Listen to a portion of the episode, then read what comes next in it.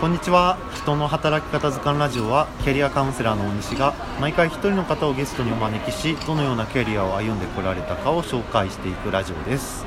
今回も前回に引き続き永井さんをゲストにお呼びしております。よろしくお願いします。お願いします。はい。では第1回では、はい。この永井さんが運営するあ運営していた、えっとサッカーチームのはい。お話とあと最後にあの、まあ、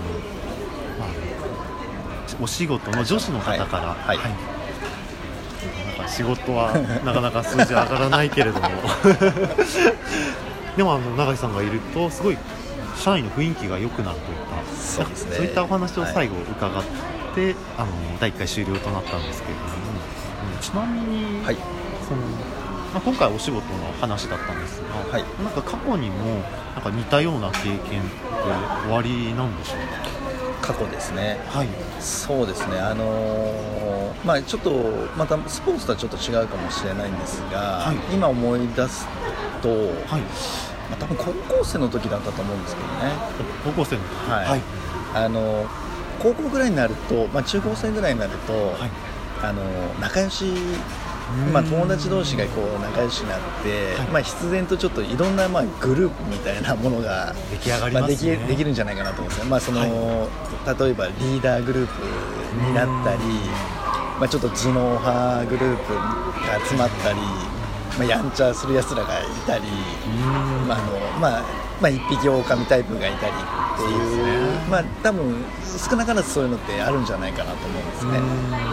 で僕自身がですね、まあ、これあの卒業してあのど、まあ、元同級生ですよね。で、はい。言われたんですけども、あのそ,、まあ、その時言われたのは、まあ、言われてみれば永井ははい。あのどこの、まあ、グループにも、まあ、所属してなかったよねと。はい。もうさらっとちょっと言われたんですよ。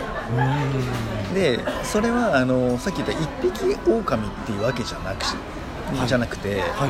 まあ、例えば今日はあのリーダーグループと一緒に遊んでたり、うん。まあ、あの明日はあの、まあ、やんちゃグループと一緒に遊んでたり、うん。あのその次は今度頭脳派チームと一緒にいたりと、はい。で、まあ、一匹狼の人たちがなんかとも、まあ、一緒にこう話したりなんていうのがあって。まあ、今考えれば、まあ、そういった中であの人と人を、まあ、なんていうんですかつなげる架け橋みたいなタイプにやタイプというかそういうことはやってたのかなっていうのは思うんですよね。どのグループにも所属してないというよりはどのグループにも所属してますみたいな。ああそうそういう言い方そうですね。ね。なんでその来客が来たって意味じゃなくて、まあ、自然にそこでまあ一緒にいられるというか、はい。はい。まあ、そういう形、まあ、そういうそうですね。思い言われるとそうなんですけどそういう形であったんじゃないかなとは思いますね、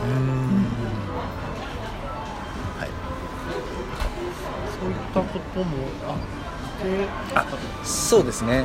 でまあ、それと、まあ、先ほどの、まあ、第1回目に言ったそのスポーツクラブで発足したチーム、はい。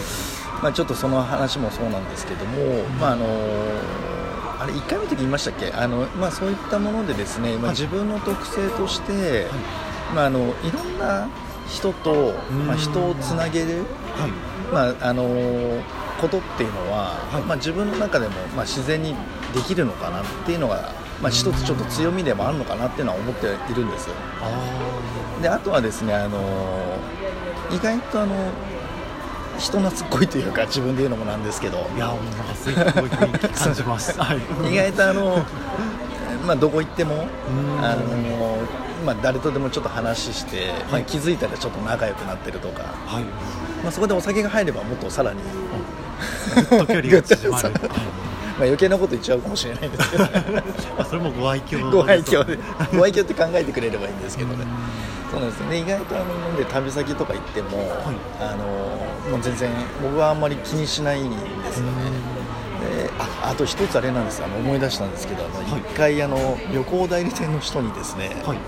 言われたのが永井さんは多分世界どこ行ってもややっていけると。おお あの英語英語が喋れるとかってわけじゃないんですけど、い。まあ、それだけあのいける人っていうのはあんまあんまり見たことないっていうか、まあ、あんまりいないって言われてまして、まあ、多分結構どこ行ってもはい。うまくやっていけるんじゃないのなんて言われたのはちょっと嬉しかったですよね、最高の褒め言葉ですうよんまあ褒め言葉なのかちょっとバカにされたかわかんないですけど、は いいや褒め言葉だと思います ちなみになんですけれどもそのサッカークラブの、はい。サッカーチームの方にもなんか今みたいにあのいろんな属性の方が集まっていらっしゃったんですそうですね、まあ、先ちょっと言いましたけども、まあ、あの中には会社の経営者的立場の方とかもいらっしゃいましたし、あとはあの税理士さんだったかな、まあ、そういったあのかなり額の高い人もいれば、はい。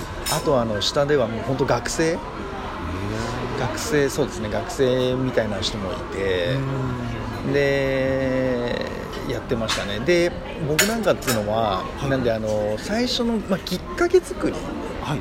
だけをやっただけなんですよ今から考えれば。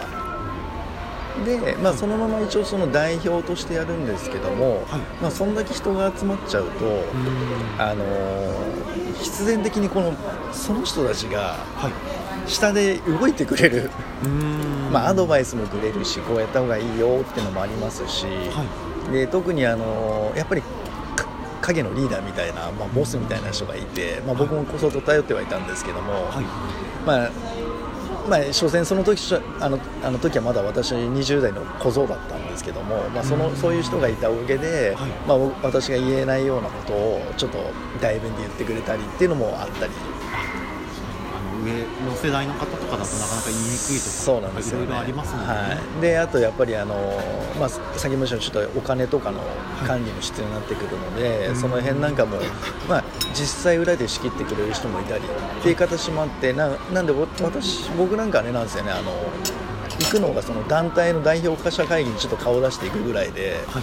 あとはみんなあの運営なんかが他がやってくれるような感じで。あい協力体制が出来上がってたんですね。そうですね。今から考えればあの、まあ、会社ってわけじゃないんですけども、まあ、いい組織だったんじゃないかなとは思いますよね。確かにもともとは、えーとはい。スポーツクラブ。そうです。もともとは知り合いの方でそうです。そうですそういったサッカーチームを立ち上げようとそうですね。話ですはい。でまあ最初はまあ何人かだけだったんです。サッカー経験者が。はいでやっぱりスポーツクラブのあの会員さんなんで、まあまあ野球をやってたり、まあ、他の種目をやってるって方でも、うん。やっぱりちょっと興味があるからちょっとやってやってみたいっていうのがあるんですけども、まあ、そういった方々方が、あのー逆にすごく協力してくれたりっていうのがあったんですよね。スポーツのその垣根を越えてスポーツの,、うん。あの種類を超えて。そうですね、うんまあ、なんでそうですね、まあ、本当にいい経験をさせてもらってましたね、あの時は。ちなみにそのサッカーチームは現在活動はされてるんですか？えーとですね、私の後に、えー、と2代代表が変わったまではちょっと私把握してるんですけども。で、まあ、ただ、やっぱ初戦あの草サッカーチームではあったんで、はい。あの専用のグラウンドとかはちょっとなかったんですよ。まあ、あの企業のちょっとグラウンドとかをあのちょっと声かけて借りたり、まあ、そういう形では動いてはいたんですけども、はい。ちょっと2代までは覚えてるんですけどちょっとその先がちょっと今活動してないのかなちょっと情報は入ってこないんですけど、まあ、かなりちょっとしてしてたいっていうかもうメンバーも入れ替わってたって話は聞いてたんで。そうですよね、はい、ただあの初代メンバーは今でもやっぱりつながってるんで仲いいんですよね。仲仲いいんだか悪いんだか分かんないです。けどそれが一番なんか素敵な関係だと思います。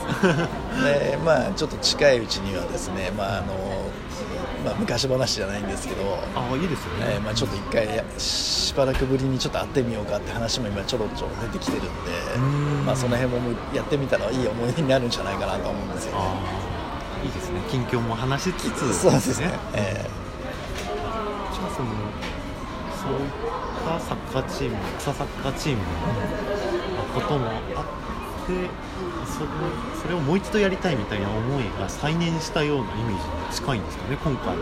あの動き出している活動というあそうですね、まあ、近いといえば近いです、うんただ、やっぱそれをあただって言い方もないですね、あの本当にスポーツって本当に先も言いましたけども、はい。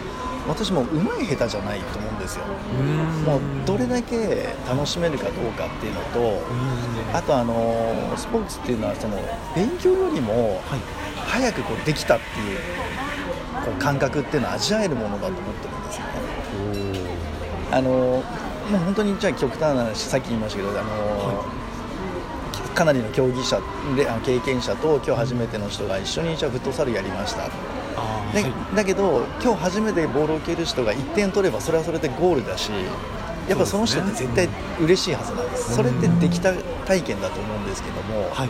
まあ、そういったものを、まあ、より多くの人にこう味わってもらいたいなっていうふうには思ってるんですそうするとやっぱりあの知らない者同士がくっついてうん。で同じチームで戦って、まあ、ゴールが決められたって、まあ、そこだけでまた仲間意識って多分出てくると思いますし、確かにそうですね、いい協力体制とか、まあ、そこでいいつながりっていうのは絶対できるんじゃないかなと僕は信じてるんですよね世代も超えて。こ超えてです。国籍も超えて。国籍も超えて性別も超えて。確かにスポーツってあらゆる方が仲良くなれる、そうです。そういったものですね。はスポーツに対する熱い思いがちょっとまだまだ出てきそうななんかそんな感覚もしているんですけれどもちょっと次の第3回では今後将来の活動についてもいろいろ聞いていきたいかなと思います、いお願い。しますちょっと1回第2回もこちらで一旦終了とさせていただこうと思います、では今回のゲストは永井さんでした。どうもありがとうございました。ありがとうございました